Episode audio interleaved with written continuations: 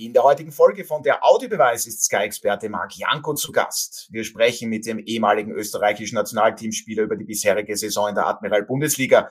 Welche Mannschaft ist die positive Überraschung? Welches Team hat hingegen bisher enttäuscht? Kann Sturm Graz tatsächlich in dieser Saison Meister werden? Und was ist vom österreichischen Nationalteam beim Start der EM-Qualifikation zu erwarten? Der Audiobeweis Sky Sport Austria Podcast, Folge 100. 83.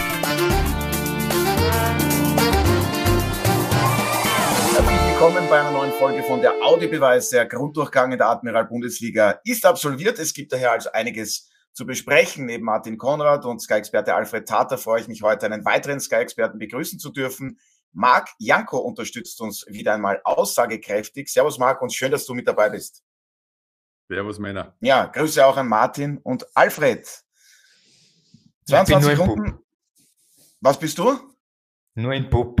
Ja, sehr schön. Guter, guter Start in den heutigen Podcast. Die Stimmung ist sehr gelöst. Tag. Den 22 Runden sind, wie schon erwähnt, absolviert. Am vergangenen Sonntag gab es noch sechs Spiele vor der Teilung.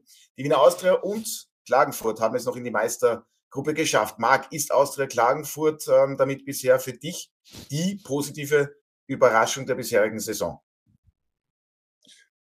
Ich würde es nicht nur aus der Klagenfurt ähm, ab, abwälzen. Ich finde nach wie vor, dass was in, in das habe ich eh schon mehrmals auch auf Sendung gesagt, was in Tirol passiert, mit diesen bescheidenen Mitteln, äh, Jahr für Jahr geben sie ihre besten Spieler ab und äh, schaffen es immer wieder in den unendlichen Weiten des äh, Scouting-Systems Leute zu finden, äh, die ihnen weiterhelfen, die sie dann teilweise dann auch äh, gewinnbringend wieder verkaufen können. Also sich nicht nur ausleihen, alleine. Und deswegen ist es, ähm, das zusammen mit der WSG, würde ich sagen, ist eine, eine positive Überraschung, finde ich. Ja, Alfred, auch wenn die Klagenfurt in Lustenau jetzt in Unterzahl 2 zu 4 verloren haben, warum sind die Weidmannsdorfer zum zweiten Mal in Serie jetzt schon unter den Top 6 zu finden? Ja, verschiedene Gründe hat das. Zum einen ist ein Hauptgrund natürlich Peter Backholt, der mit seiner Art und Weise als Trainer nicht viele Spielräume liefert für die Spieler jetzt ähm, sozusagen sich auszuklinken, sondern er fordert immer Leistung ein, das auch auf dem Trainingsplatz, dann natürlich beim Spiel. Und wenn der eine einmal nicht pariert, ich erinnere an Florian Rieder, der einmal auf die Tribüne musste und gleich im nächsten Spiel, wie er zurückgekommen ist, gescored hat. Also ich glaube, dass Peter Backholt natürlich ein Hauptgrund ist äh, für diese Erfolgsserie der Klagenfurter. Man darf jetzt schon von Serie reden. Und natürlich ein Mann, der ja immer für die nötigen Tore sorgt. Mit Markus Pink, dem Führerin in der Schützenliste, hat man einen, der, wenn es spitz auf Knopf steht, dann auch äh, entscheidende Tore erzielt. Also die Erfolgsgaranten sind A. Peter Backholt, B. Markus Pink und C. ein funktionierendes Team insgesamt als Mannschaft. Ja, 16 Mal hat Markus Pink getroffen. Marc, so ein Torjäger, der macht dann ganz einfach den Unterschied. Ist ja auch zum Beispiel bei den Salzburg ein Thema, aber da werden wir dann später noch darüber reden. Aber Markus Pink, was der bis jetzt abliefert, das ist schon überragend. Ja, vor allen Dingen, ich, ich finde es auch bemerkenswert, vor allen Dingen bei allem Respekt in so einer Truppe. Also die haben jetzt ähm, auch jetzt nicht, äh, spielen sie nicht so viele Torschuss heraus wie jetzt Sturm Graz oder, oder Red Bull Salzburg. Und dass du da bei 35 Saisontoren einen drin hast, der 16 Tore schießt, also fast für die Hälfte der Tore verantwortlich ist, das ist äh, wirklich beachtlich. Ähm, es kommt natürlich seinem Spiel zugute, dass sich die Mannschaft dementsprechend auf ihn eingestellt hat, dass sie genau wissen, ähm, wo, er, wo er zu finden ist, wo er gern hingeht, welche Räume er gern besetzt. Und äh, das Zweite ist natürlich, dass er, dass er momentan vor Selbstvertrauen strotzt, dass er einen guten Abschluss hat, einen guten Torricher. Und es ist ähm, insgesamt schon eine besondere Leistung. Ja, und manchmal ist auch etwas Glück dabei, wie bei seinem Tor jetzt zuletzt in Lustenau, da war noch der Gegenspieler Igoné dazwischen, aber da spielt dann auch vieles mit. Martin, nur die wenigsten hätten die Klagenfurter vor Saisonbeginn äh, die Meistergruppe zugetraut und jetzt kann man die Kärntner, weiß nicht, dürfen wir sie noch als Überraschungsteam bezeichnen, aber fix ist auf jeden Fall ein Team, das nicht jeder auf dem Zettel hat, schafft es immer irgendwie in die Meistergruppe. Ähm, auf der Gegenseite die große Enttäuschung bis jetzt für dich? Der WRC. Ja, habe ich hier aufgestellt. Denn für mich war der WRC in den letzten Jahren erst einmal immer fix in der Meistergruppe. Das ist ja nicht so selbstverständlich, neben, neben Salzburg und neben Sturm. Und ähm, das wäre die große Chance gewesen, oder aus meiner Sicht war das irgendwie vor Beginn der Saison klar, wir haben im Moment sechs Top-Clubs. Wenn man jetzt die Austria trotz der vielen Probleme auch da dazugezählt hat, die sich über die anderen sechs stellen. Aber es kam anders, äh, vielerlei Gründe. Und ähm, für Klagenfurt ist es, finde ich, trotzdem nach wie vor eigentlich äh, überraschend, denn der Kader an sich, da bin ich ja beim Marc, das sind ja großteils Spieler, die natürlich auch aufgrund der Kenntnisse von Matthias Imhoff aus dem bayerischen Raum kommen, wenn man so möchte, aus der dritten, vierten Liga in Deutschland. Und das sind die Spieler, die wir nicht so im, im Fokus haben.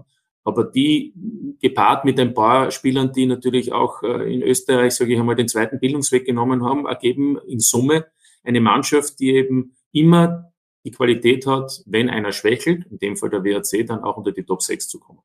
Alfred, jetzt äh, im Nachhinein gesehen, es wird immer sehr viel ähm, über eine langfristige Strategie bei den Bundeslig Bundesligisten diskutiert. Ähm, trotzdem die Frage, hat Dietmar Riegler, der Präsident, dann zu lange beim WRC am Trainer festgehalten, Robin Dutt? Hätte der Wechsel schon früher kommen müssen? Das, was du jetzt erwähnst, ist ja etwas, was mir graue Haare wachsen lässt. Nämlich noch das mehr. sogenannte noch mehr. Danke, Marc. Das sogenannte Entwicklungsblabla, ja, wo ich höre jederzeit bei den Clubs, ja, wir, wir entwickeln und entwickeln. Hm. Aber dann, wenn es spitz auf Knopf steht, weil die Resultate nicht stimmen, hat man von diesem Entwicklungsweg plötzlich die abbiege Spur genommen und sucht einen anderen, der die Erfolge bringen soll. Und das ist genau auch ein Hauptthema aus meiner Sicht, weshalb sechs Trainer mittlerweile auch den Hut nehmen mussten im Grunddurchgang, dass eben der, die Wahrheit folgende ist. Es geht nicht um Entwicklung. Es geht um Erfolg. Was soll denn Entwicklung sein? Daher erfolgreich spielen ist das einzige, wie sich Trainer ihren Job äh, behalten lassen können. Aber selbst das ist nicht immer der Fall. Also, ja, aber es schließt, Alfred, es schließt nicht aus. Man kann natürlich erfolgreich sein und trotzdem sich auch entwickeln. Ja? Naja, was heißt Entwicklung? Entwicklung ist für mich etwas, was auf den Punkt gebracht Folgendes bedeutet. Du hast eine Mannschaft. Diese Mannschaft spielt. Und wenn ein Trainer in der Lage ist, Neues der Mannschaft zu lernen, also etwas, was vorher noch nicht da war, dann ist das ein Sprung in der Möglichkeit, was ein Team performen kann. Für mich heißt also entwickeln, etwas lernen, Neues bringen. So, was äh, bedeutet das in diesem Zusammenhang? Wenn das nicht kom äh, kom na, kompatibel ist mit den Resultaten, dann nutzt dir das auch nichts mittlerweile. Ich meine also, das entscheidende Moment bleibt das Resultat und nicht die sogenannte Entwicklung. Wohin soll sich zum Beispiel Ried entwickeln und der Heinle? Der wurde angepriesen, super Trainer, bla bla bla. Resultate nicht da, Wiedersehen. Dasselbe ist geschehen mit noch einigen anderen und jetzt haben wir Klose geholt bei Alltag. Er soll das Team entwickeln, er steht für offensiven Fußball, dann stimmen die Resultate nicht und weg bist du. Und ein internationales Beispiel, Sampialo, äh, Sam, wie heißt er? Sam, Sampaoli. Sampaoli, diesen Namen kann ich nie aussprechen, ja. Ist jetzt äh, weg bei Sevilla, weil sie dort auch nicht die Resultate haben und noch ärger, der Trainer von FC Brügge, der das Team in die Champions League geführt hat, sogar ins Achtelfinale geführt hat, der Champions League, wurde auch gestanzt, weil in der Meisterschaft die Resultate nicht da sind. Also dieses ganze Entwicklungsblabla muss man beenden und vor allem muss man sich einmal merken, was die Vereine, wenn sie einen neuen Trainer bestellen, dann aussenden. Mit diesem Mann werden wir bla bla bla bla. Leute, es geht um Resultate und wie die zustande kommen, wurscht. Gut, aber es geht natürlich. Ja. Aber man kann, man kann ja auch einen, einen Wunsch äußern als Verein, eine Vision äußern. Man kann ja auch beides unter einen Hut bringen. Man kann ja trotzdem erfolgreich spielen und, und, und in Anführungszeichen etwas entwickeln. Und etwas entwickeln heißt, wie es auch in der Realwirtschaft ist, du kaufst etwas billig ein, lässt es eine Zeit lang bei dir und dann entwickelt sich diese Sache, in dem Fall ein Spieler oder, oder viele Spieler, und dann kannst du den Gewinn bringen verkaufen. Siehe Red Bull Salzburg, siehe mittlerweile Sturm Graz. Äh, die ganz großen Nummern im internationalen Fußball sind Benfica, Porto, die machen Ajax das seit Jahren vor. Und die schaffen es aber auch, erfolgreich zu spielen, aber auch erfolgreich zu wirtschaften. Und das geht natürlich einer Entwicklung äh, voraus. Ja? Und, und das, das, dass du das unter einen Hut bringst, braucht man nicht reden, ist brutal schwer. Und ja, es ist ein Ergebnissport, aber das eine schließt das andere nicht aus. Naja, ja, ja, aber nur eines, Marc. Du redest jetzt von Red Bull Salzburg in Österreich zum Beispiel oder auch von Sturm. Das sind die Spitzenteams. Das heißt, Salzburg kauft Spieler schon ein, die 14 Millionen kosten, Hausnummer, so wie der Gournard. Das bedeutet, die haben ja ein Auge dafür, dass dieser Spieler was lernen kann, sozusagen eine nächste Stufe seinen, seines Könnens erklimmt. Und dann kann man ihn weiterverkaufen. So, dann ja, dann lass, uns, lass uns klein denken. Lass uns klein denken. Äh, Beispiel Grün. Hm? Beispiel Grül hat bei Ried in einer, in einer von Abstiegs bedrohten Mannschaft äh, seine Einsatzzeiten bekommen, hat seine, seine, seinen Weg gemacht, ist mittlerweile bei Rapid äh, einer der Stammspieler und wurde auch für Ried-Verhältnisse äh, gewinnbringend verkauft. Du, kann, du kannst nicht immer alle mitnehmen. Du kannst nicht immer davon ausgehen, dass die äh, von Nummer 1 bis 23 dann irgendwann mal einen, einen Reibach äh, erzeugen werden, sondern du hast bei so Abstiegs, abstiegsbedrohten Teams, der Xera zum Beispiel von Lustenau, der zu Sturm Graz gegangen ist, hast immer wieder interessante Spieler, die dann den, den Schritt nach oben schaffen und, und äh, dementsprechend dann auch mit der Verein, der sie dann ausgebildet hat, und das ist, hat ja nichts, äh, ist ja nichts anderes wie eine, eine Ausbildung oder eine Entwicklung, die da stattgefunden hat, ihnen dann eine Bühne geboten und dadurch ist es ein, ein, ein eine Einnahmequelle. Ja, bleiben wir noch ganz kurz bei den Altachern, weil äh, Alfred auch die Trainerwechsel erwähnt hat. Also da hat es jetzt den Trainerwechsel gegeben. Miroslav Klose wurde nach dem 1 zu 1 in Salzburg beurlaubt und mit Klaus Schmidt, wir kennen ihn alle noch sehr gut aus seiner Zeit als Sky-Experte bei uns, ähm, der wurde als Nachfolger präsentiert. Alfred, du hast äh, jetzt schon gesagt, die Trennung von Miroslav Klose heißt du nicht gut. Ähm, warum genau nicht? Warum ist das für dich ein falscher Schritt? Weil es ein Signal ist, dass mir miss hakt, sozusagen. Gibt es dieses Werbung überhaupt misshagen? Naja. Es gefällt dir nicht. Du es gefällt, gefällt mir nicht, ja. Gefällt dir. Nämlich, nämlich, und da spreche ich gleich auf das an, was der Marc vorhin auch gemeint hat. Den Trainern wird ja heutzutage sehr viel umgehängt, was sie zu erreichen haben oder was sie für Eigenschaften haben sollen. Erstens, er soll die Mannschaft, und ich bleibe jetzt bei entwickeln, nämlich in eine Richtung, dass man unter die Top 6 am besten kommt, wenn man zum Beispiel Alltag ist oder andere kleine Vereine. Das zweite ist, innerhalb dieses Teams soll man dann Spieler entwickeln, die man dann noch dazu gewinnbringend verkaufen kann. Zum dritten, er soll auch eine gewisse, sagen wir, äh, Ausstrahlung haben, ein, ein, eine Figur sein, die auch für die Sponsoren herzeigbar ist, etc. Also ein ganzes Potpourri an Dingen, wo ich glaube, dass die Trainer gar nicht mehr das alles schaffen können. In dieser schnelllebigen, von Spiel zu Spiel denkenden Zeit im Fußball, weil es ein Resultatsport ist. Und daher war ich mir also in dieser Hinsicht, ähm, das ist mir sehr negativ aufgefallen, dass man auf einen Trainer setzt, Miroslav Klose, sagt, mit ihm wollen wir neue Wege gehen, etc., etc. Und weil nach 22 Runden eben die Resultate dem nicht entsprechen, was man sich erhofft hat, muss der nächste Trainer her, der dann aber nur eines zu tun hat, nämlich die Resultate zu liefern, damit man die Klasse hält. Aber um das geht's. Ja, wir freuen uns natürlich alle, dass Klaus Schmidt zurück ist. Schöne Grüße an dieser Stelle an unseren ehemaligen Experten. Hat natürlich auch überhaupt nichts mit ihm und seiner Arbeit zu tun. Aber Martin, jetzt gibt's den Plan, beziehungsweise Miroslav Klose wird verpflichtet. Da setzt man sich ja auch zusammen, bespricht das Ganze. Dann werden ja natürlich auch etwaige Szenarien durchgegangen. Jetzt fragen sich dann viele, was haben die Alltag eigentlich vorgehabt? Denn eines ist schon klar. Jetzt gab es diesen Ballbesitzfußball, sehr mutig, klare Linie war erkennbar. Ähm, und jetzt gibt es den Wechsel zu Klaus Schmidt wir wissen alle, an welchen Stellschrauben er ansetzen wird, weil er ganz einfach muss, weil er die Ergebnisse braucht. Wie zielführend ist das dann überhaupt langfristig, Martin? Ja, du hast dir die Antwort schon gegeben deinen, deinen Fragestellungen. Das fragen sich viele. Ähm, da muss es ja, nehme ich einmal an, im letzten Jahr, im Juni, Juli, eine Überlegung gegeben haben, nachdem Magnin gesagt hat, er geht zurück äh, in seine Heimat, äh, zu seinem Heimatclub was will ich, wohin will ich gehen? Aber übrigens, es ist ja nicht alltagsspezifisch, ja, das machen ja andere Mannschaften und andere Vereine genauso. Und dann fragt man sich schon manchmal, wenn dann so nach ein paar Monaten das Aha-Erlebnis kommt bei vielen Verantwortlichen, warum das jetzt dann eigentlich nicht so ist, wie sie sich das vorstellen. Also ich, ich weiß ja, ich will jetzt nicht schubladisieren, aber bei gewissen Trainern bekommt man eben auch eine gewisse Art von Fußball. Das kann man gut, schlecht, erfolgreich, weniger erfolgreich, wie auch immer sehen, aber das weiß man. Und eines ist auch klar, bei Alltag geht es in erster Linie, dann hat der Alfred nicht Unrecht, da geht es in erster Linie vor allem darum, die Klasse zu halten, also nicht abzusteigen, in der Bundesliga zu bleiben. Und wenn man das dann Entwicklung nennt, dann kann man es auch als Entwicklung bezeichnen. Und möglicherweise entwickelt sich der ein oder andere Spieler weiter als Leihspieler und dadurch macht es dann auch Sinn, durch die Erfolge.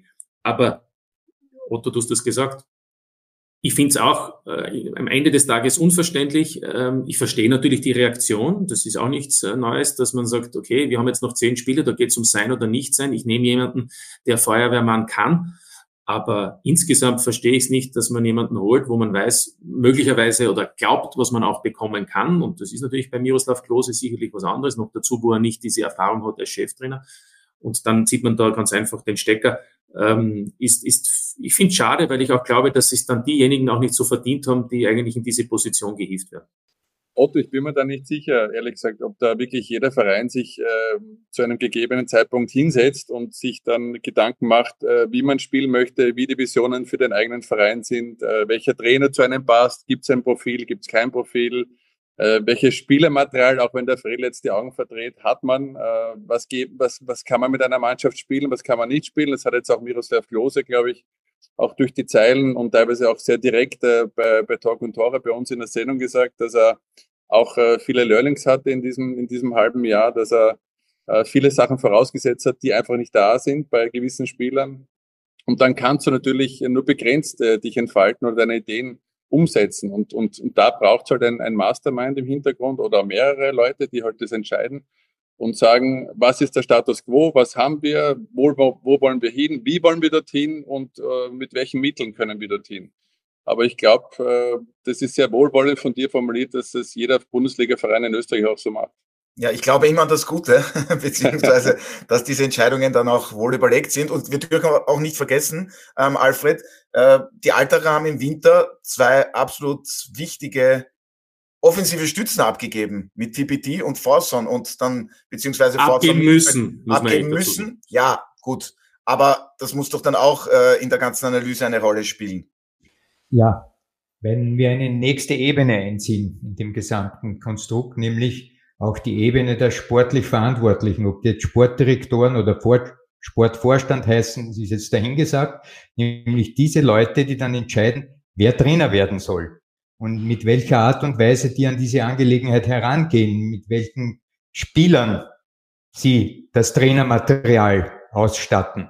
Das ist die große Frage dann. Das darf man ja auch nicht hinter, äh, hinter den Berg setzen. Dass nicht nur der Trainer verantwortlich ist für die Sachen, die da sportlich dann passieren, sondern das, was ihm auch vorgegeben ist von den von dem Kaderstruktur her und so weiter und so fort.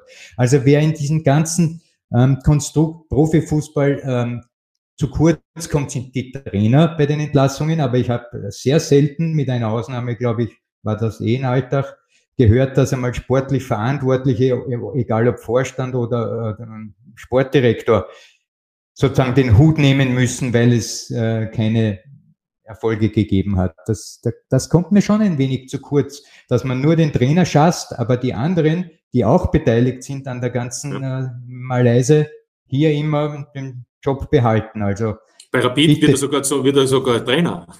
ja, das, das, ist ein spezielles äh, Rapid, ein spezieller Fall, aber prinzipiell ist das so. Hast du je gehört, Otto, oder du, Martin, oder du, Marc, dass bei einem Misserfolg europaweit einmal der Sportdirektor gehen muss oder der Sportvorstand? Es passiert immer wieder, ich kann mich es sogar erinnern. Es passiert dann nach der zweiten oder dritten, unter Anführungszeichen, Trainerentscheidung, die dann vielleicht nicht hinhaut, dann ist irgendwann auch einmal der Sportvorstand dran und der Trainer. Also das ist im Prinzip, egal ob deutsche Bundesliga, spanische Primera Division, also das sieht man überall. Ja, das gehört ja. viel stärker vergämt miteinander. Weil ja natürlich der Sportdirektor eigentlich, sage ich einmal, über den Tages, über die Tagesarbeit hinausdenken soll und dadurch natürlich einen längerfristigeren äh, Vertrag oder Gedanken hat, insgesamt zu arbeiten. Aber auch bei dem wird dann irgendwann einmal bemessen. Aber natürlich hast du völlig recht. Es, es, es, es gilt natürlich, die auch in die Verantwortung zu nehmen, die die Entscheidung treffen. Ich wollte nur sagen, die Trainer sind da, da bin ich schon bei euch, äh, natürlich in der Rolle, wo sie am Ende des Tages die ersten sind, die dann auch darunter leiden und deren Vertrag auch, auch sozusagen gekündigt wird oder sie freigestellt werden. Eines ist aber auch klar, es gibt natürlich auch Trainer, wo ich schon auch, auch in der österreichischen Bundesliga feststellen durfte, mein Eindruck war, nicht nur meiner, dass dort schon auch eine gewisse, wie soll ich sagen, ähm, ein gewisses Selbstbewusstsein vorhanden war in der, in der Meinung, meine Vision von Fußball ist die richtige, egal wie der Kader war. Und, und da hat man schon manchmal den Eindruck gehabt, da wäre es vielleicht auch besser gewesen, äh, sich ein bisschen auf den Kader zu verlassen und vielleicht auch das ein oder andere zu adaptieren. Also es ist nicht immer nur so, dass dann die, die jemanden aussuchen, dann plötzlich sozusagen die Geschmierten sind, sondern auch schon auch der Trainer zum Teil auch äh, das Seine dazu beiträgt. Ja, um jetzt vielleicht noch auf die Altere zurückzukommen und dass wir dieses Thema vielleicht abschließen können, kurzfristiges, langfristiges Arbeiten mag. Äh, inwiefern glaubst du, kann Klaus Schmidt in Alltag jetzt zur Dauerlösung werden oder droht dann wieder mal ein weiterer Eintrag in seiner Vita als Feuerwehrmann, der den Abstieg verhindern kann? Hat er ja schon bewiesen. Ja, das hat er schon bewiesen und ähm, ist ein, ein geschätzter Ex-Kollege von uns. Und was ich so mitbekommen habe, äh, rennt sein Vertrag ja nur äh, zehn Spiele, kann das sein? Genau, ja. Äh, und deswegen sieht er sich, glaube ich, selber jetzt auch einmal jetzt mal Vollgas bis, bis Sommer und dann, wie es weitergeht mit, mit seiner Personalie, wird man sehen. Aber äh, dass er Feuerwehrmann, Feuerwehrmann kann, das, das wissen wir alle. Ja, und er hat gesagt, er hat sich sehr gefreut und fühlt sich auch wertgeschätzt, dass er eben um Hilfe gebeten wurde und er ist sehr gerne dann nach Alltag zurückgekehrt. So, erstmals seit der Bundesliga-Reform sind alle großen Teams in der Meistergruppe dabei. Ich denke, das darf ich schon so formulieren bei aller Wertschätzung dem WRC gegenüber. Äh, Martin, du hast es auch schon gesagt. Was erwartest du dir jetzt von der Meistergruppe? Volle Stadien, hitzige Duelle und qualitativ hochwertige Begegnungen? Also volle Stadion würde ich mir wünschen, vor allem, dass in Klagenfurt einmal mehr Zuschauer kommen. Das Stadion hätte ja vom Fassungsvermögen her einiges anzubieten. Leider glaubt da im Prinzip der Zuspruch der Fans zum sportlichen Erfolg der Austria aus Klagenfurt nicht wirklich. Ansonsten brauchen wir nicht drüber reden. Es gibt jeden Sonntag drei Spiele in der Meistergruppe und im Prinzip ist jedes Spiel ein Topspiel. Ja, wo wir sonst eben sagen, wir haben in einer Runde, in einem Spieltag ein bis zwei Spiele, wo du sagst, das sind denn die Spiele, da, da schaut man bewusst hinein hast du am Sonntag immer entweder Sturm gegen Lask oder gleich zum Beginn Sturm gegen Rapid, ähm, Salzburg gegen Lask, dann hast du das Wiener David. Die Klagenfurter spielen dann trotzdem eben auch immer mit und könnten das Zünglein an der Waage sein. Also es ist äh, Spannung pur. Die Tabelle zeigt auch, es ist sehr eng. Es gibt einen Meisterkampf, auch das ist nichts Neues. Äh, und auf der anderen Seite gibt es dann den Rest, der kämpft im Idealfall um, um das kommt halt dann drauf an, wer auch Pokalsieger wird und Cupsieger wird, der kämpft eben dann um die übrigen Europacup-Plätze. Also das finde ich schon sehr spannend und, und oben halt die beiden Mannschaften, die zumindest einmal am Beginn ähm, eine gewisse Spannung verbreiten durch äh, die Tatsache, dass es eben nur drei respektive vier Punkte sind aufgrund des Sternchens, das Salzburg hat. Also ich erwarte mir einiges, äh, zehn, zehn packende Spieltage in der Meistergruppe.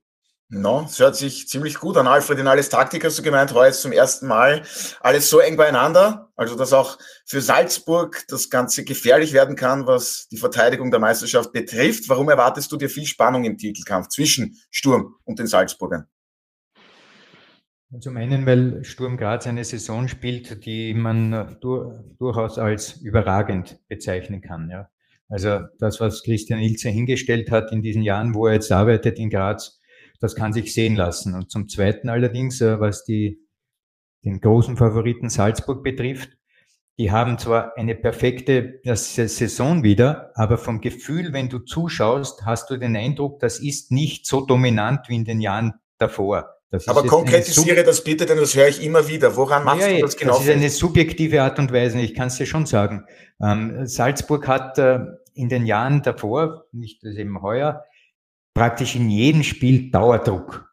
Man hat praktisch mit dem sogenannten Gegenpressing sehr schnelle Ballgewinne etc. etc. Da war immer eine Gefahr für das, für das Tor des Gegners gegeben, weil die einfach permanent Druck gemacht haben. Heute habe ich eher den Eindruck, sie ziehen sich auch zurück, haben also ihr Spiel entwickelt, dass sie auch eine neue Kategorie können, sprich also auch aus, aus defensiveren Zonen heraus Bälle zu gewinnen, nach vorn zu spielen. Genau. Das heißt, das Team, das nach den Zahlen her nach wie vor funktioniert, lässt in mir einfach, der ein Offensivapostel, ähnlich wie es auch der Marc wahrscheinlich ist, ähm, das Gefühl zurück, dass diese, diese eine Komponente des Spiels fehlt. Marc, teilst du diese Gefühle von Alfred? Ich teile viele Gefühle von Alfred, aber in dem Fall hat es möglicherweise auch etwas damit zu tun, dass in der Salzburger Mannschaft, in dem heurigen Jahr zumindest, jetzt nicht diese ganz spektakulären Spieler zu finden sind, wie schon mal in der Vergangenheit gewesen ist. Ein Haaland, spektakulär, hat sich ganz Europa die Augen gerieben. Äh, Manet, Soriano, you name it. Also es ist komplett egal. Es sind eigentlich sehr, sehr gute Spieler, ohne Frage, aber jetzt nicht diese, wo man sagt, wow, um Gottes Willen, was ist das für ein, ein Spieler? Soboslai hat äh, letztes Jahr oder vor zwei Jahren verzagen, auch sehr viel für Aufruhr gesorgt, spektakuläre Tore, Assists gegeben. Äh, und die Mannschaft spielt halt ähm, ja etwas unspektakulärer und das ist vielleicht der Grund, in der, warum der Fredel meint, ähm, sie haben etwas verloren, aber jetzt rein von der Punkteausbeute her haben sie eigentlich nicht, nicht viel verloren. Ja, und verloren haben sie im vergangenen Sommer ja auch ein paar Spieler, Christensen, Kamara, Aronson, Adeyemi. Und in den vergangenen, ja, bitte Martin. Das ist der Punkt. Ich wollte kurz sagen, von den Punkten her, da gebe ich dem Marc recht, aber das hat der Alfred ja auch gemeint. Da gibt's jetzt, den Rekord ist eingestellt. Man kann natürlich sagen, man ist im äh, Cup Viertelfinale ausgeschieden und man ist diesmal nicht ins Champions League Achtelfinale gekommen im Vergleich zur Vorsaison. Das ist natürlich alles eigentlich ein Wahnsinn, weil wenn man so vor zehn Jahren gesprochen hätte. Und die Salzburger halten an dem Trainer fest. Genau. Die drin. Es ist natürlich, ist natürlich eine Kritik auf sehr hohem Niveau, aber, aber ich verstehe schon äh, das, was auch der Alfred sagt und was man auch insgesamt sieht. Es ist nicht so souverän. Und ich glaube, der Punkt, und mag das wirst du wahrscheinlich wohl auch so sehen, ist sicherlich, dass man jetzt schon auch insgesamt das Gefühl hat, viel jünger, viel unerfahrener geht's dann bald nimmer mehr, um diese Ziele, die man ja hat, nämlich in Österreich die beiden Titel zu holen, auch tatsächlich Jahr für Jahr zu erreichen. Und dann fällt mir immer der Satz in den Christoph Freund auch immer sagt, es wird schon auch einmal passieren. Die Saison, wo wir nicht Erster sein werden. Ja, weil er auch weiß, es ist natürlich ein schmaler Grad. Und wenn du dann eben unter der Saison auch noch Spieler abgibst, der ein oder andere vielleicht sich eben nicht so entwickelt, Alfred, wie man bei Salzburg das gerne sehen würde, dann wird es natürlich schwierig. Und ich, dieses Gefühl habe ich im Moment. Ich verstehe, dass ein Gournard ist wahrscheinlich, das sagen ja alle, vom Talent her höher einzuschätzen als ein Kamera mit 19. Der Punkt ist, Kamera war mit 19 noch nicht Stammspieler bei Salzburg. Und jetzt ist aber 19-jähriger Stammspieler, der natürlich erst in einem Jahr wahrscheinlich oder in eineinhalb Jahren auf dem Niveau ist, wo man dann sagt, wow, der kann sich's aussuchen, in welche Liga er geht. Und ich glaube, das ist im Moment das, was heißt Problem? Das ist im Moment einfach die Tatsache. Und wenn dann eben eine, eine Mannschaft wie der SK Sturm aktuell so stark spielt. Das war es in den letzten Jahren, hat es nie so eine konstant gute Leistung von einer Konkurrent, von einem Konkurrenten gegeben. Dann kann ich mir vorstellen, dass es eben eng wird und vielleicht auch einmal nicht klappt. Aber das liegt schon auch in erster Linie natürlich an Salzburg, mit welcher Truppe man auch in eine Saison geht oder eine Saison auch beendet. Und das gilt natürlich dann auch für die kommende, weil es werden ja im Sommer wieder ein, zwei gehen. Und irgendwann wird es halt dann einmal schwieriger weil du den Vergleich mit Sturm jetzt erwähnt hast, in den vergangenen Wochenenden, äh, Wochenenden, ich befinde mich schon gedanklich im Wochenende, da haben wir alle frei. ähm, in den vergangenen Wochen war auch oft zu hören, äh, den Salzburgern fehlt ein richtiger Torjäger. Damit ist gemeint, also ein Spieler, der so ja, 20 plus äh, Treffer in einer Saison erzielt. Der aktuell beste Torschütze von Sturm, weil wir das jetzt auch schon gehört haben, der heißt Emanuel Emega. Marc, weißt du, wie oft der getroffen hat? Fangfrage.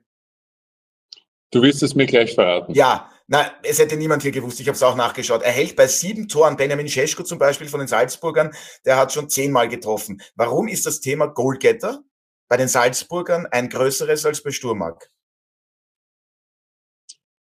Ich weiß nicht, ob es, ob es das, äh, ob das Thema bei den, bei den Salzburgern größer ist als bei Sturm. Also es ist, es wird auf beiden Seiten, glaube ich, gern äh, ein, ein Spieler genommen, der ihnen 20 Tore plus pro Saison schießt. Nur bei Scheschko gab es halt äh, gewisse Vorgeschichte. Ich habe es auch in den vergangenen Sendungen auch immer wieder mal erwähnt. Es ist für den jungen Mensch, muss man am Ende des Tages sagen, auch nicht so leicht, wenn du im Sommer, im Winter weißt, du bist im Sommer woanders, ähm, musst jetzt quasi noch ein halbes Jahr Anführungszeichen absitzen, ähm, Verletzungen können passieren. Ähm, du musst mit dem umgehen, so blöd das klingt, dass du, dass du schon eigentlich im Sommer weißt, du machst den nächsten Schritt, auch finanziell ähm, spielst du da in einer ganz anderen Liga. Also da ist schon viel auf diesen jungen Menschen eingeprasselt und sein Umfeld, was man so hört, ähm, ist dementsprechend auch so, dass er das jetzt nicht komplett befreit aufspielen kann, sondern auf diesen jungen Menschen lastet auch irgendwo ein Druck und, und äh, macht sich selber auch sehr viel Druck. Und bei Mega ist es so, dass er, dass er großes, große Anlagen hat. Er ist ein, ein, ein interessanter Spieler, hat natürlich wie alle oder viele jungen Spieler noch sehr großes Verbesserungspotenzial. Aber ähm, auch da ist, ist, ähm, ist, ist, ist bei Sturm eine, eine gewisse Sache abhandengekommen, teilweise durch, äh, durch Transfers mit Heuland, ähm, wo die Mannschaft sich auf diesen Spieler eingestellt hat. Und da sind wir wieder bei Automatismen. Ähm, Ayet hat sich dann auch verletzt, Janscha ist, ist verletzt gewesen. Und das braucht einfach eine Zeit, auch wenn man das nicht äh, gern hört. Ähm, ja, Na, ja aber du hast noch bei Heuland, wollte ich nur sagen, ich meine, wenn der noch bei Sturm wäre, dann hätten wir wahrscheinlich schon einen absoluten Top Torjäger, der, der möglicherweise auch führend in der Torschützenliste äh, sein würde. Das muss man jetzt schon mal dazu sagen. Das eine und das andere ist, Otto, es ist natürlich auf äh, breite Schultern gefächert. Nicht? 17 verschiedene Torschützen bei Sturm. Ja, unglaublich. Sehr viele verschiedene Torschützen bei Salzburg. Deswegen verlagert sich das ein wenig. Also wenn der Pink bei Klagenfurt nicht treffen würde, dann würde die Austria aus Klagenfurt auch nicht in der Meistergruppe sein. Das ist der große Unterschied zu den anderen beiden Teams, wo einfach über 10, 14, 17 Spieler äh, mittlerweile in der Torschützenliste auftauchen in der Saison. Ja, das ist auch aus meiner Sicht äh, das Prinzip einer Raute. Weil Sturm und Salzburg beide pflegen ja dieses Spielsystem mit der Raute und da weiß man, dass die beiden Offensiven ähm, sozusagen nur die Verwerter sind. Nicht so sehr wie bei einem 4-2-3-1, Stichwort Burgstaller oder Pink, der ganz spitzig spielt, auch im Klagenfurter System, sind die nicht äh, dafür da, in Unsummen an Tore zu machen, es sei denn, du bist ein Batz und Dacker, so wie es der Marc schon erwähnt hat, oder auch ein ein Soriano oder ein Holland, ja, die überragende Stürmer sind. Aber in dieser Preisklasse ist Okafor nicht, Adamo nicht oder Scheschko auch nicht, auch wenn er nach Leipzig geht. Daher die Verteilung an diese... Warte ab beim Scheschko. Ja, ich wollte gerade sagen, noch ja, ja. nicht. Na, ist ja, wird die Zukunft bringen. Ich mache ihn ja jetzt nicht schlecht. Ich will nur. Nein, nein, ich will nur kurz einwerfen. Bei dem sagen viele, der hat mehr Credit als der Haaland. Jetzt darfst du weitermachen. Naja, gut.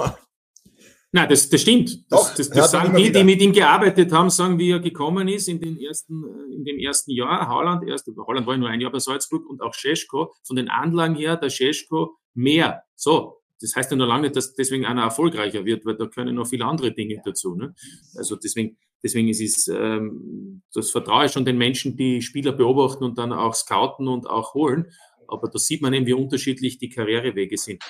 Im Übrigen, müssen wir dem Alfred noch sagen, Sturm spielt seit vier Runden, will nicht obergescheit sein, aber keine Raute mehr, sondern ein 4-2-3-1 ist, ist, ist wenigen aufgefallen, ähm, dass Sturm eben auf die Raute verzichtet hat. Das wird der Alfred gar nicht so gerne hören, aber es ist eben so, dass äh, der Christian Ilzer in den letzten vier Begegnungen die Raute beiseite gelassen hat. Wir haben ja auch schon gehört, Guido Burgstaller, der spielt weiterhin beim SK Rapid. Äh, und Marc, erwartest du dir da, also den Titelkampf haben wir ja schon gesagt, Sturm Graz mit dem FC Red Bull Salzburg und dahinter siehst du den Lars Rapid und die Wiener Austria auf Augenhöhe? Ja, die drei sehe ich definitiv auf Augenhöhe. Ähm, und insgesamt, weil ich vorher dazu mich nicht geäußert habe, freue ich mich extrem auf die, auf die nächsten Wochen, weil ich Sturm erstmalig seit etlichen Jahren auch wirklich zutraue, dass sie da aktiv Salzburg auch äh, unbequem werden können. Heuer machen sie auf mich einen sehr, sehr stabilen Eindruck mit einem klaren Plan am Feld und auch mit einer Mentalität, die so in der Dimension die Jahre davor nicht zu sehen gewesen ist. Bei der Austria hat es ja bekannterweise im Winter einen Trainerwechsel gegeben. Alfred, also jetzt haben wir jetzt schon oft das Wort Entwicklung hier gehört, werden wir auch weiterhin im Podcast, aber wie soll man jetzt sagen, die Entwicklung unter Michael Wimmer, stimmt die bestimmt dich die positiv, beziehungsweise äh, auch die Austria-Fans, denn es gab in sechs Spielen zwei Niederlagen, vier Siege, zuletzt auch im Wiener Derby. Ähm, was traust du der Wiener Austria noch zu? Auch was eben die weiteren Schritte betrifft. Ich glaube, die Wiener Austria ist insofern auf einem guten Weg, dass man A, einen Top-Stürmer zurzeit hat, für mich der überragende Spieler zurzeit, auch äh, in der gesamten Liga, mit Haris Tabakovic, der praktisch äh, aus jeder Lage auch Tore erzielt und diese Tore verhelfen dann zu Siegen. Und wie man weiß, sind Siege ja das entscheidende Moment im Spiel. Und dieses, was Michael Wimmer noch ebenfalls implementiert hat, offensive Spiel insofern, dass man schon versucht, in der Hälfte des Gegners den Ball zu erobern. Also Stichwort äh, Stürmerpressing, das ja gefordert wurde auch vom Sportvorstand und äh, vom Sportdirektor, das wird umgesetzt und gut umgesetzt, haben wir gesehen im Derby gegen Rapid. Da wurde zum Beispiel Danso ähm, aus dem, aus dem Denso, ähm, Danso, ähm, wie heißt der holländische Verteidiger? Cassius. Denso Cassius, genau. Aus dem Spiel genommen, weil er sehr schnell auch unter Druck gesetzt wurde. Also der Stärke von Rapid beraubt sozusagen seine Qualitäten. Und das ist äh, auch ein Verdienst von Michael Wimmer. Also wenn das Spiel unter diese Spielanlage greift, in den äh, zehn Spielen der Meisterrunde, dann ist auch der dritte Platz in Reichweite. Ja, und Michael Wimmer war ja auch bei uns vor ein paar Wochen zu Gast bei unserem Podcast. Und Marc, ich weiß, du hörst dir jede Folge an. Ähm, was zeichnet ihn für dich vom Auftreten her aus? Und was zeichnet auch seine Art von der Fußballidee her aus? Alfred hat ja da schon sehr viel Gutes genannt. Naja, er erfüllt zumindest das, was sich die Austria-Verantwortlichen ähm, erhofft haben oder, oder gewünscht haben. Ähm, dementsprechend, wir haben vorher davon, davon kurz äh, gesprochen, passt er ins Profil, in, die, in, die, in das Konzept der, der zukünftigen Wiener Austria. Darüber hinaus finde ich ihn als einen sehr ähm, sympathischen Interviewpartner, der auch ähm, bodenständige Interviews gibt. Ähm, und ich glaube, mit seiner Art kommt auch gut bei der Mannschaft intern an. Und das ist auch etwas Wichtiges. Ähm, es gibt natürlich viele Arten, eine Mannschaft zu führen, aber er macht das ähm, ähm, schon auf eine eher nahbarere Art und Weise, glaube ich. Äh, nimmt auch viele Spieler mit und die Spieler folgen ihm, das sieht man am Feld. Und ähm, ja, es ist, es ist auf jeden Fall eine interessante Personale, die sich da äh, die Austria angeeignet hat. Viele haben am Anfang die, die äh, mit den Augenbrauen gerümpft und haben gesagt, ja, was holt man hier eigentlich nach Österreich? Aber bisher, Österreich. bisher macht er eine sehr großartige Arbeit und ähm, die Austria-Verantwortlichen haben alles richtig gemacht, äh, wenn es ja, nach und dem Die sind auch erleichtert, Marc, weil frage nicht, die Austria wäre jetzt in der Qualifikationsgruppe, dann wäre natürlich eine ganz andere Situation. Dann würde es nicht Jubelgesänge geben, Sprechchöre für den neuen Trainer. Man sieht ja, wie schnell sich die Situation verändert. Wo sind die vielen tausenden Abo-Zahlen, die zurückgegangen sind? Wo ist auf einmal plötzlich äh, das Stadion nicht ausverkauft bei einem Wiener Derby. Also man sieht, niemand ist wichtiger als der Verein zum einen und zum anderen aber natürlich die Gefahr, das Risiko war groß, dass das nicht so aufgeht. Jetzt ist es passiert und, und im Moment kann man dort ruhig arbeiten. Ich glaube, im Moment ist die, die größte Herausforderung bei der Austria ist jetzt einmal weniger sportlich, sondern das, was ja, die, die Lizenzabteilung machen wird. Genau. Gut, damit nicht wieder minus drei Punkte am, am nächsten äh, Saisonstart zu Buche stehen. So ist es. Und trotzdem haben es die Wiener in die Meistergruppe geschafft. Ähm, der Lask mit einem neuen Stadion. Jetzt haben wir viel über die Wiener Austria, über Sturm, über Salzburg gesprochen. Alfred, was ist denn den Oberösterreichern noch zuzutrauen? Die verfügen über einen sehr breiten, qualitativ hochwertigen Kader. Das geht manchmal so ein wenig unter, finde ich. Naja, der Lask geht insofern unter, weil sie eine unspektakuläre Art und Weise zu spielen. Ja, also wenn ich dich jetzt frage, Lask, was kommt von dir? Ähm, ähm, ähm, ähm, ähm ich hätte da jetzt sehr viel vorzuweisen, aber du tust mir so, na gut. Aber das erspare ich uns jetzt allen. Bist du oft dort? Nein, aber ich glaube, Didi Kübauer hat auch eine funktionierende Truppe aufgestellt und er ist ähnlich wie der Peter Backholt einer, der auch über disziplinäre Maßnahmen im Team immer die Spannung hochhält. Und ich glaube, die Linzer lecken auch wieder ähm, Blut, wie man so schön sagt, in Richtung europäische Gruppenphase, wenn man eine Chance hat, dass man vielleicht der Dritter wird, dass man da oder sogar den Cup gewinnt, dass man da wieder dabei ist. Also Didi Kübauer ist ähnlich wie Peter Backult aus einer alten Trainergeneration, aber trotzdem erfolgreich in dem Handeln und im Wirken auf die Mannschaft. Ja, wir sind auf jeden Fall gespannt, ähm, hoffen auf sehr viel Spannung, sowohl in der Meistergruppe als auch in der Qualifikationsgruppe. Gut, der beinharte Kampf gegen den Abstieg. Das ist natürlich für kein äh, Team, für keinen Verein ähm, ein Vergnügen, möchte ich jetzt einmal das Ganze benennen. Ähm, aber wenn wir Marc Janko natürlich schon heute als Gast mit dabei haben wollen, und müssen wir ja auch über das Nationalteam sprechen. Da startet die EM-Qualifikation. Es wird zweimal, wenn wir auch schon beim LASK sind, zweimal im neuen Stadion gespielt in Linz. Am Freitag gibt's das Duell mit Aserbaidschan und dann folgt auch noch die Partie gegen Estland. Ähm, auch wenn ein paar Spieler verletzt sind, Marko Anatovic ist zum Beispiel nicht dabei, Matthias Honsack, Philipp Lienhardt und Xaver Schlager. Marc, äh, drei Punkte sind Pflicht gegen Aserbaidschan und dann auch in weiterer Folge drei weitere gegen Estland, oder? Also es sind, was heißt schon Pflicht? Es sind insofern interessante Spieler, weil äh, wir in der Vergangenheit ja schon auch alle begutachten haben können, dass sich die Mannschaft, sprich das Nationalteam, gegen äh, übermächtige oder starke Gegner leichter getan hat, als wie gegen Mannschaften, wo sie das Spiel machen müssen. Und deswegen finde ich es sehr interessant, ähm, diese zwei Gradmesser jetzt vor der Brust zu haben, auch wenn jetzt die, die, die A-Mannschaft, also die, der A-Anzug äh, mit, mit, mit Abständen auch ein bisschen fehlt, äh, Anatovic verletzt etc. Aber gegen diese Mannschaft musst du das Spiel machen. Ich bin gespannt, wie sie es umsetzen können, welche Lösungen der Trainer der Mannschaft mitgibt. Äh, darüber hinaus finde ich es insgesamt im Vorfeld auch ähm, bisschen schade und auch sehr, sehr traurig, die, die Stimmungslage, die halt auch bei dem einen oder anderen Verein in Österreich herrscht, ob es die Austria ist, ob es die Rapid ist, äh, Lask ist. Äh, keiner will das Nationalteam im eigenen Stadion äh, sehen. Es gibt Fanaufstände, äh, Beschwerdebriefe. Also Entschuldigung, die, die, die Einstellung zum Nationalteam, wo, wo, wo sind wir denn da eigentlich? Also die, die Stadien wurden gebaut mit extrem viel auch Zuschüssen von der öffentlichen Hand. Und, das, äh, und die besten Kicker des, des, des Landes dürfen oder müssen dann auf Herbergsuche gehen, wo sie das nächste Länderspiel äh, absolvieren können. Also das ist schon etwas, was mich sehr, sehr traurig stimmt. Und, und da ist natürlich die Mannschaft gefragt, jetzt auch in der kommenden Qualifikation äh, mit dem Trainerteam auch irgendwo wieder den Funken überspringen zu lassen, weil es kann nicht sein, dass wir ein Stadion nach dem anderen in Österreich bauen und dann das Nationalteam dort äh, nicht gern gesehen wird.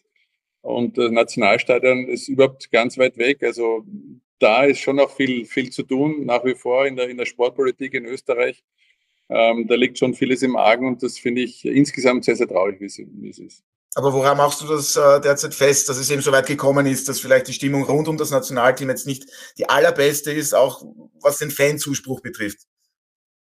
Naja, es, es, es, kann ja, es kann ja nur mit, mit Erwartungshaltungen äh, zu tun haben, die halt nicht erfüllt worden sind. Ähm, in welcher Form auch immer die ausgeartet sind, ähm, kann, kann, es, kann, es, kann es jeder für sich entscheiden. Aber wir sind weit davon entfernt, eine Euphorie zu haben im, im Land, äh, auch wenn die Mannschaft äh, von den Ergebnissen her äh, gut gespielt hat. Aber warum der jetzt der einzelne Fan, und das war ja schon teilweise so, als ich noch äh, ein Junge war, äh, dass man diese Vereinsbrille nicht ablegen kann, wenn es ums Nationalteam geht, das habe ich noch nie verstanden, muss ich ehrlich sagen. Also äh, es ist doch nicht zu viel verlangt, dass, dass man jetzt für, für eine Woche oder für eineinhalb Wochen äh, im, im, im Jahr, wo dann das Nationalteam in, im eigenen Stadion spielt, äh, dass man da die Vereinsbrille ablegen kann und dass man dann quasi sich als Österreicher sieht und nicht irgendwie als Lasker, als Austrianer oder als Rapidler. Das kannst du immer noch sein, aber ein bisschen mehr, äh, wie soll ich sagen, Zusammenhalt würde man da schon wünschen. Martin, kannst du diese Problematik überhaupt nachvollziehen? Nein, kann ich auch nicht. Stimme dem Marc voll zu, wobei es sind ja nicht nur die Fans. In Salzburg ist ja das Argument, und ich meine, dort gibt es tatsächlich, sage ich mal, keine Ressentiments, noch dazu, wo Ralf Ragnick ganz gut mit der Salzburger Verantwortlichkeit äh, auskommt. Da gibt es ja das Argument, dass halt zwei Spiele, äh, zwei Mannschaften spielen im, im Stadion sehr oft und ähm, dass man nur im Juni quasi den Rasen austauschen kann. Und dieses Argument ist natürlich dann letztlich ein Totschlagargument. Und dann, dann kann im Juni natürlich keine Nationalmannschaft spielen. Also es gibt, gibt unterschiedliche Zugänge und unterschiedliche offensichtliche Probleme, äh, dass so etwas ist. Aber ansonsten sehe ich äh, tatsächlich keinen Grund, warum nicht die Nationalmannschaft in beiden Wiener Stadien, nämlich nicht im Happel, sondern in beiden Clubstadien oder eben in Salzburg, in Linz, passiert jetzt ja, oder auch in Innsbruck, spielen kann, ist, oder in Klagenfurt natürlich. Also dem auch eine Frage. Also für mich, für mich ähm, finde ich, das war auch in meiner Jugend immer etwas Besonderes, wenn einmal die Nationalmannschaft sozusagen in einem Bundesland ein Spiel ausgetragen hat. Und ich finde, das sollte auch weiterhin so sein, damit man eben auch die Nationalmannschaft zum Greifen hat. Und ich glaube, das ist ganz wichtig. Die weiteren Gruppengegner neben Aserbaidschan und Estland lauten Belgien und Schweden. Alfred, ähm, ist das, Marc hat es schon angesprochen, das sind Gegner jetzt, die Auftaktgegner. Äh, die sehr tief stehen, kompakt verteidigen etc., kennen wir alles. Ist das eine undankbare Aufgabe für das österreichische Nationalteam, dass es zuerst äh, eben gegen Aserbaidschan und Estland geht und nicht gleich gegen Schweden und Belgien? Überhaupt nicht. Und außerdem glaube ich nicht, dass Aserbaidschan sehr defensiv spielen wird. Dieses Team hat in der Vergangenheit in den letzten fünf Spielen fünf Siege geholt. Da waren auch Siege gegen die Slowakei dabei. Die haben einen erfahrenen Trainer, den Herrn Diabiasi, der hat ja schon Albanien zur Europameisterschaft geführt. Also wir dürfen jetzt nicht erwarten und äh, dass die sich hinten mit Mann und Maus hinstellen. Nein, die werden auch selber versuchen, bei uns zu gewinnen, weil auch der aserbaidschanische Fußball ist in einer Entwicklung mit äh, Karabakh spielt immer in der Gruppenphase, also da, ist, da ist ja was vorhanden. So ist es, Nefci Baku etc. etc. Also nein, nein, wir dürfen schon erwarten, dass die mitspielen werden und ich erwarte aber von der österreichischen Mannschaft und deshalb Ralf Rangnick als Teamchef auch äh, geholt wurde, dass man einen proaktiven Fußball spielt, also wirklich sehr schnell versucht, Druck auszuüben, den Gegner in der eigenen Hälfte mit dem Pressing Bälle abzuluxen. Und nicht zu vergessen, wir haben mittlerweile Spieler, David Alaba wahrscheinlich aber nicht äh, diesmal, die zur, zur Elite des europäischen Clubfußballs zählen, wie der Sabitzer, der jetzt bei Manchester United spielt, aber noch etliche andere. Also wir dürfen schon erwarten, dass sich diese Qualität, die die österreichische Nationalmannschaft hat, äh, gegen Aserbaidschan durchsetzen soll, aber ein Muss ist es nicht. Ja, und weil du es gesagt hast, David Alaba, der ist zwar dabei beim Nationalteam, aber wahrscheinlich kommt die Partie am Freitag für ihn noch zu früh. Und Entwicklung ist ja so ein herrliches Wort, wie wir auch heute wieder festgestellt haben. Und damit sind wir dann auch schon am Ende des heutigen Podcasts. Aber Marc, Entwicklung, mit welchem spielerischen Auftritt rechnest du äh, vom österreichischen Nationalteam unter Ralf Rangnick? Also genau das, was der Fredel eigentlich jetzt gerade äh, angerissen hat. Einen proaktiven Fußball, einen, einen ähm, teilweise offensiven Fußball, der äh, die Gegner dazu zwingt, ähm, meistens ähm, hinten drinnen zu stehen. Aber natürlich weiß ich aus eigener Erfahrung, so einen Fußball gibt es nur in den seltensten Fällen, speziell äh, international, ab einem gewissen Level. Aber grundsätzlich glaube ich schon, dass wir das Zeug und die Qualität haben, dass wir jede Mannschaft ähm, äh, in, die, in, die, in die Enge oder in die Bedrulle bringen können dass wir sie unter Druck setzen können, phasenweise, aber auch, dass, und das würde, würde ich mir auch wünschen, dass man jetzt nicht immer nur blind nach vorne rennt, sondern dass man auch ab und zu mal das Tempo verschleppt, äh, rausnimmt, äh, mehr Ballbesitz spielt, weil du kannst nicht 90 Minuten lang äh, nach vorne rennen und pressen, weil dann irgendwann ab der 60. werden dann die Beine schwer, zumindest war es bei mir früher so. Und äh, lohnende Pausen dazwischen tun auch gut und deswegen Ballbesitz zwischendurch immer wieder mal. Ja, und die Belgier sind der Favorit auf den Gruppensieg, aber alles zusammengezählt, du traust den Österreichern schon den Gruppensieg zu. Ich traue sie nicht zu, natürlich. Ähm, ich glaube, das habe ich schon bei der letzten Qualifikation gesagt, dass wir die Qualität haben, definitiv. Aber dazu braucht es noch ein bisschen mehr äh, Zusammengehörigkeit und ein bisschen mehr ähm, Automatismen am Feld und, und ähm, auch ein gewisser Kampf, Kampfgeist, der, der zu sehen sein muss. Aber die Qualität ist auf jeden Fall da, würde ich schon sagen. Ja, Martin, viele äh, haben ja auch gemeint, die Belgier waren bei der WM eine der großen Enttäuschungen. Äh, wie siehst du da die Ausgangslage? Du stehen erst am Anfang. Ja, neuer Trainer. Kann ja auch äh, noch viel passieren. Außerdem wird man abwarten, einmal, was jetzt die nächsten zwei, drei Monate auch noch mit den Topspielern passiert, wie die international auftreten, ob dann, und der Juni-Termin ist ja immer so was Eigenes, äh, wie groß da auch die Begeisterung ist bei allen nach einer etwas längeren Saison, äh, inklusive Weltmeisterschaft, die da auch noch war für viele Spieler, inwieweit da dann auch noch die alle bei 100 Prozent sind. Also ich würde würd, würd jetzt einmal schauen, dass Österreich im Idealfall mit zwei Siegen startet und dann haben wir noch den ein oder anderen Podcast, Otto, da können wir auch noch über die Juni-Spiele sprechen. Ganz genau, so schaut's aus. Also wir sind alle recht zuversichtlich, inklusive Alfred Data, dass das österreichische Nationalteam die Aufgaben Aserbaidschan und Estland in Form von insgesamt sechs Punkten meistern wird. Dann bedanke ich mich recht herzlich bei meiner heutigen Gesprächsrunde. Vielen Dank, Marc, fürs Dabeisein. Genieße, ich habe es ja schon vorhin erwähnt, das anstehende freie Wochenende, weil danach gibt's bis zum Ende der Saison für uns keine Verschnaufpause mehr. Also vielen ich Dank fürs Dabeisein. Ja, wir auch schon. Und vielen Dank auch an Alfred und Martin. Und wir hören und sehen uns wieder nächste Woche hier beim Podcast. Und Martin, du hast es ja schon anklingen lassen. Da werden wir uns dann etwas ausführlicher über das österreichische Nationalteam unterhalten. Also vielen Dank an euch drei fürs heutige Dabeisein. Danke. Und das seht ihr diese Woche auf Sky. Ja, und für Sie, werte Zuhörerinnen und Zuhörer, habe ich jetzt noch ein paar Programmhinweise. An diesem Wochenende darunter Spielgeschehen in der Admiral Bundesliga, aber am Freitag, dem 31. März, gibt es, wie bereits erwähnt, den Auftakt in der Qualifikationsgruppe. Der TSV Hartberg empfängt Austria Lustenau. Am Samstag folgen die beiden weiteren Begegnungen der Qualifikationsgruppe und am Sonntag startet die Meistergruppe um 14.30 Uhr, bekommt es die Wiener Austria mit dem Last zu tun. Die Klagenfurter empfangen die Salzburger und um 17 Uhr gibt es mit Rapid gegen Sturm den Schlager der Runde. Sichern Sie sich den gesamten Sport auf Sky mit dem Sky X Traumpass. Alle Infos dazu finden Sie auf unserer Homepage www.skysportaustria.at. Ich bedanke mich recht herzlich fürs Zuhören, darf mich für heute von Ihnen verabschieden. Verbringen Sie noch einen hoffentlich angenehmen Tag und bis zum nächsten Mal bei der Audiobeweis. Das war der Audiobeweis. Danke fürs Zuhören.